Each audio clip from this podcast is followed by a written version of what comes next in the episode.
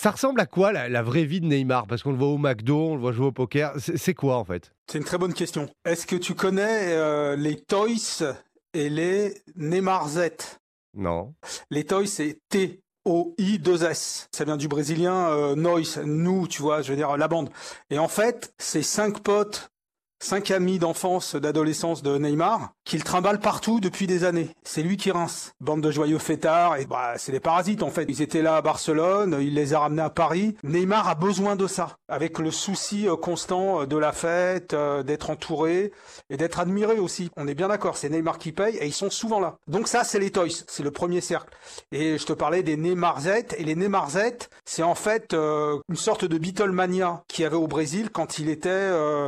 il avait euh, même pas 20 ans, tu vois ce que ce qu'on ne mesure pas, c'est que Neymar a été les Beatles à lui tout seul et les Neymarzettes, c'est euh, des nuées de jeunes filles et euh, il a eu accès à tout, aux filles, à l'argent, au luxe, à l'admiration. J'ai l'impression que lui, il est dans, dans l'excès total à chaque fois, quoi. Oui, mais parce qu'il est né dans l'excès total. Tout est multiplié par 10. Quand Neymar arrive, euh, fin des années 2009, euh, c'est le nouveau Pelé. Déjà, quand il était jeune, il n'avait pas 20 ans, il vivait déjà dans une, dans une atmosphère de fête, il aimait ça.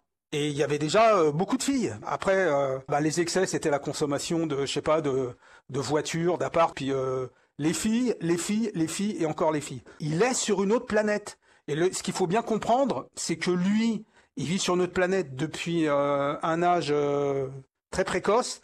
Et il est l'enfant des réseaux sociaux. Et il adore ça. Tu te mets en scène. Tiens, euh, je suis à New York et euh, euh, je passe la soirée en boîte avec LeBron James. Euh, le mec, il va faire des selfies, il va faire une petite vidéo. La vidéo, il l'envoie à son euh, webmaster. C'est un boulot aussi, ça. Ça prend du temps, c'est énergivore, c'est chronophage. euh. Euh, au bout d'un moment, le, le joueur de foot, euh, il, il se cadre. Enfin, lui, on a l'impression que c'est Peter Pan, quoi. Bah, tu l'as dit. Neymar, c'est aussi le, le mythe de Peter Pan. Jusqu'à un certain âge, euh, le talent ne suffit plus. euh, faut qu'il bosse, faut qu'il s'entraîne. Ça, il a plus envie de le faire. Il y a aussi euh, un côté un peu euh, autodestructeur. Le problème, c'est que c'est un mec qui a toujours fonctionné au talent, en fait. C'est pas un mec qui se fait mal. Il y a Mbappé après le match là qui dit euh, faut bien manger, euh, bien Ouais, dormir. ouais, là. ouais. Mais et dans la foulée, il se fait tournoi de poker et McDo. C'est de la provoque ou c'est juste qu'il n'a pas conscience du truc? Les deux, les deux. Je crois que les liens se sont distendus avec euh, avec Mbappé. Après, le reste, c'est euh, comment dire. euh, Neymar est revenu euh, déprimé de la Coupe du Monde. Depuis la Coupe du Monde, il s'énerve toujours, il prend des rouges. Ses derniers espoirs de gagner la Coupe du Monde se sont quasiment envolés en 2022, quoi. Ouais, il y, a- il y a un côté aussi à fleur de peau en fait chez Neymar, sensible. Ouais, bien sûr, bien sûr, bien sûr. Tu sais, les Brésiliens, c'est ça qu'il faut, faut bien comprendre. La mentalité brésilienne, c'est euh, euh, c'est des gens entiers. Quand il est énervé, il est énervé. Et quand il est énervé, il fait n'importe quoi, quoi. Je veux dire, mais il se laisse aller, tu vois ce que je veux dire Bah, s'en prend dans l'arbitre, il va chambrer le, le, le défenseur. euh. Je crois qu'à la base, euh, il y, a, y a une immaturité euh, profonde chez ce mec-là.